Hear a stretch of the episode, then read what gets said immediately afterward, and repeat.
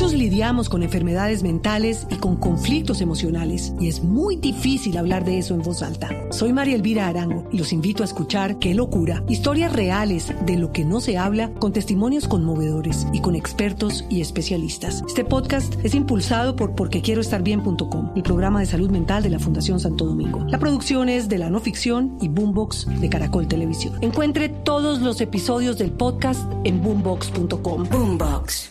Salud, dijo. Han pasado tres años y no se ha hecho nada. Sí, mire, nosotros hicimos un logro inmenso que fue pasar la cobertura de cerca de 25 millones a 43 millones. Nos quedó grande el control. El control Bueno, institucional. subsidiados, ¿no? Sí, Y ahí fue donde se toteó el sistema, ¿no? pero, pero tocaba hacerlo. Ah, sí, bueno, sí, pero todo tocaba tocaba, hacerlo. hacerlo, pero ahí fue donde se toteó el Eh, sistema. sí, tocaba hacerlo porque, porque eh, eh, de todas maneras uno no puede dejar a la gente sin cobertura. Colombia hoy, mire, ha- hay un debate en el tema de salud inmenso en el que se está votando el, el niño con el agua sucia. Tiene un sistema reconocido como uno de los mejores de América Latina. Tiene el índice de pago del ciudadano frente, a la, frente al, al, eh, eh, a su sistema de salud es uno de los más bajos del mundo. El gasto de bolsillo en salud de los colombianos eh, y, eso es, y eso es un tema, un tema importantísimo económico, es eh, Sí. creo que el segundo Eso más es bajo del mundo. Pero Francisco, Y- ustedes tuvieron unas facultades extraordinarias, tuvieron la posibilidad de sacar los decretos ley para ordenar el, el tema y no pudieron. No, el problema es que la decretos Corte- que fueron un desastre. No, no, mire. cogieron el toro por los cachos. El presidente Uribe en su momento salió sorprendido a decir que no sabía qué era lo que había pasado. O no, No, se no, leyó mire, los no. decretos o le metieron un gol. También tuvieron un gran fiasco en el tema No, de eh, salud. Que era lo que tenía, es lo que está tratando de hacer ahorita el Mire. gobierno de Juan Manuel Santos, que no ha podido y tiene la ley estatutaria. Pero mire, mire. Ustedes tuvieron las facultades para corregir el tema de los robos de las EPS de y no y no lo pudieron No, hacer. mire, las facultades no las tumba, no las tumba la Corte eh, muy rápidamente.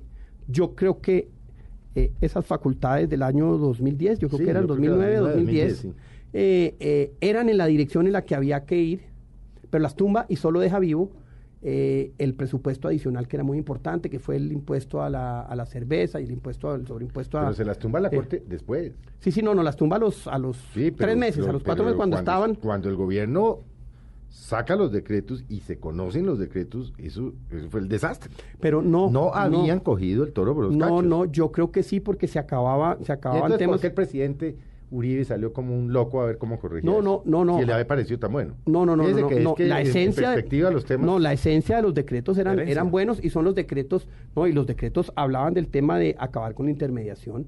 Eh, yo creo que no nos metimos en un tema que era fundamental, que era el control de precios de, medicamentos. Ese es un error que uno tiene que aceptar.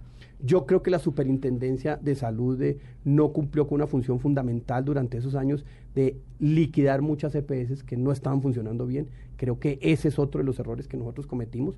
Pero durante ocho dejaron años... crecer las EPS, Eso, pero eso no es malo si usted dejaron crecer la, la... corrupción en las EPS, tal vez porque la superintendencia no quiso vigilar como usted lo está diciendo, pero el hecho concreto es que cuando Santos llegó aquí el 7 de agosto del 2010 encontró el tema de salud, sí, con una cobertura superior, Con y muchos sé qué, recursos. con recursos, ¿no? pero también echa un caos. No, no, con, con problemas de control, eso hay que decirlo. Con la diferencia de que la diferencia de que cuando el presidente Uribe abocó el tema llevaba siete años de Sí. gobierno, porque arrancó en el 2001, él conocía la, la- la ley 100, porque él fue el ponente de la ley, conocía los problemas y tampoco hizo nada. No, pero es que yo creo que no, yo, yo, yo le quiero ser muy sincero, yo creo que, que, que el sistema sí necesita ajustes, ajustes profundos, pero no necesitamos desbaratarlo. El sistema de aseguramiento de Colombia es visto por la OMS, por la OMS, no por, no por este gobierno, el anterior, como uno de los mejores sistemas de aseguramiento del mundo. Eh, hubo problemas en el control y yo se lo acepto. Se trataron de remediar en los decretos, los decretos no los pudieron. tumbó la Corte y no pudieron. Pero sí. los tumbó porque Sí, sí. se No, no, por lo porque, que sea. Pero porque nos excedimos. Porque nos fíjese que ahí hubo una herencia, No, han hay- pasado tres años mm, y siguen habiendo los problemas. Sí, Pero que, es que- tenemos cobertura, que el sistema funciona relativamente bien. Ahí siguen las colas, ahí siguen las quejas. Pero ahí es que mire, pero mire, usted tiene- nada que es- no, na- eso no se lo de la muerte. No, no, no. No, pero es que mire, el tema, el tema de fondo en lo de salud es, bueno, usted dónde estaba y dónde, dónde va. Nosotros estábamos en una cobertura de 25 millones de colombianos y la dejamos en 43. Volvemos a lo mismo, subsidiados. Sí, sí, sí, pero y eso por es eso una- se quebró el sistema. Pero eso es un avance. ¿Cuántos, cuántos, y ese- ese Pero es que dato si no hace- cuántos del régimen de salud era subsidiado y cuánto era, era contributivo? No, sigue, hoy es eh, 60-40. Mm. 60 subsidiado, 40 Creo que- contributivo. creo que menos, ¿no? Eh, no, es 60-40. Eh, lo, lo, lo óptimo debería ser al revés. 60, eh, 70 contributivo y 30 Claro. subsidiado. Pero aquí hay unos incentivos para, para no ser formal, brutales. Yo le doy un ejemplo. Yo quería contratar a una persona en, eh, eh, para trabajar conmigo. A ver, que le dicen a uno Me es dijo, que pierdo el Sisbén, pierdo el La Sisbén. gente confunde salud con Sisbén. Sí, la gente pierdo, tiene el, una confusión. pierdo el sí. CISBEN, entonces Sí. nunca la pude contratar con salario, con no todo sé, lo que sí, yo le eh, quería dar, es que era, que era la es formalización. Pero Entonces, que ahí hay un tema. Usted Pero- pero también mire- lo oí esta semana diciendo, qué horror, la infraestructura. Y entonces uno se pone a mirar y dice, bueno, la infraestructura, sí, llevan tres años, tienen los recursos, están acabando el plan 2500 que dejó Andrés Uriel y no sé qué cosa. Pero también encontraron un caos en todo el tema de las primera, segunda y tercera, no, tercera generaciones, no todas atribuibles al gobierno de... de- Pero mire, de- déjeme- de- del presidente Uribe. Entonces, le tocó al señor Andrade sentarse tres años y a los dos ministros decir, bueno, ¿qué es lo que vamos a hacer para que no nos sigan pasando lo de Comsa, lo de la autopista de no sé qué, lo de Bogotá, Girardot, o sea, lo que todos conocemos? Fíjese. Mire, mire, déjeme le Pues, termino lo de salud porque no me dejó, de déjeme, salud. déjeme lo de salud porque no me deja terminar. no me va a solucionar No, no. de salud porque eso es insolucionable. No, no, es, es muy solucionable. No, es muy solucionable si se hacen las cosas bien y creo que no vamos en la dirección correcta. Usted nos imagina, mire, las transacciones que va a tener que hacer Salud Mía van a ser más o menos el triple de las transacciones que hace Bancolombia, una empresa eficiente eh, todos los días. Imagínese una entidad nacional pagando una factura de 15 Expliquemos rápidamente de- qué es Salud Mía. Es Salud Mía va a ser el... Es una entrar entidad nueva que, que, donde van a llegar todos los recursos. y todos que los debe recursos distribuir. y, y va a generar todos los pagos. Eso le va a pasar lo mismo que el Colpensiones, pero a la N. a la N. Imagínese un pago de 15 mil pesos de esta EPS a un médico. Sí. Esa no se le va a demorar 25 años. Pero bueno, eh, eh, yo creo que ahí hay unos problemas fundamentales. Lo que sí es cierto es que cuando usted hereda o cuando llega un gobierno, usted lo primero que hace es solucionar los problemas del anterior.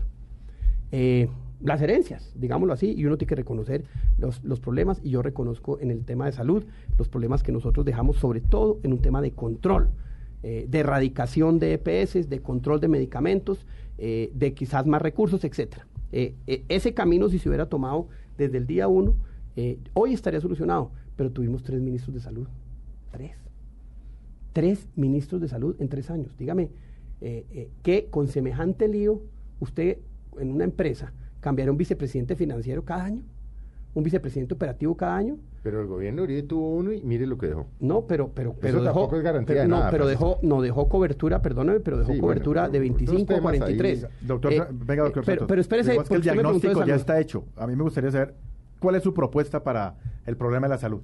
No, mire, aquí la propuesta tiene que ser que ojalá, primero, una erradicación eh, muy grande de muchas de las EPS que, que, que no funcionan. Eso, eso es absolutamente claro y eso faltó. Segundo, diseñar un modelo donde la puerta de Así ha entrada... tratado de hacer el superintendente y lo tienen pues a Morales y lo tienen crucificado, ¿no? Segundo, una puerta Pues, de entrada... para que no, no, no, no, no, hombre pero- valeroso, pero- el pero- doctor sí, sí, pero Morales, que so- se metió con Salud lo crucificaron, se metió con no sé quién, es lo que el crucificaron. problema, sabe que el problema es Salud y que es uno de los gravísimos problemas. El problema es Salud y de la otra, eh, la inmensa. Sí, no, eh, eh, eh, la que era eh, Salud Cop, Salud Cop, sí. es que todo el régimen de transición y la y, y- y esos son 5 millones en solo Salud Cop. Bueno, pero entonces usted dice, mete las manos a la EPS, Bueno, digamos eso mete- se y está haciendo meterse- en teoría. No, metérsela bien, metérsela bien, metérsela de antemano, eh, permitir de todas maneras que muchas de ellas que manejan muy bien el régimen contributivo, como es por ejemplo Sanitas, como es por ejemplo Suramericana, hay cuatro o cinco que lo manejan divinamente y usted va a las encuestas de satisfacción de los clientes por encima del 90%, generar el incentivo para que ellas puedan entrar al régimen subsidiado. Mire, el lío del régimen subsidiado es que se crearon unas eh, eh, EPS del régimen subsidiado que se convirtieron en negocios políticos, Mm. Eh, De paramilitares. o de corrupciones, Sí, sí, de guerrilla, todo eso. Y ahí es donde uno necesita que lo que funciona bien del sistema logre trasladarse allá. Uno. Dos, hay que manejar un tema de entrada. Mire, lo que está pasando, eh, a- ayer precisamente hablaba con la gente de Sanitas. Ellos en unas unidades especiales están atendiendo cerca de 20 mil personas, eh, donde llegan con los problemas básicos fundamentales y no tienen que aterrizar en el hospital. Allá se le demora a usted máximo, máximo, máximo tres días una cita eh, de uno, es, obviamente si hace una cita mucho más, profunda y mucho más grave, inmediatamente remitió al especialista. Pero en 72 horas usted ya es atendido, tiene unas pequeñas centrales de urgencia al lado, laboratorios ahí. Entonces, la puerta de entrada al sistema del dolor de garganta, de pronto el dolor de cabeza que usted ya le está doliendo, del brazo partido, no se atiende ya en complejidad de segundo y tercero, sino que tiene unas unidades especiales. Hay que diseñar un mecanismo para que eso se convierta en masivo para que todo el sistema atienda y tenga ese tipo de organización. entre comillas, urgencias se despachen más rápido. Pero, pero, pero, pero es que ahí está el 80% del de, costo de quienes van así y, el 80% de, que en congestión y las colas y todo. Pero eso ya existe hoy.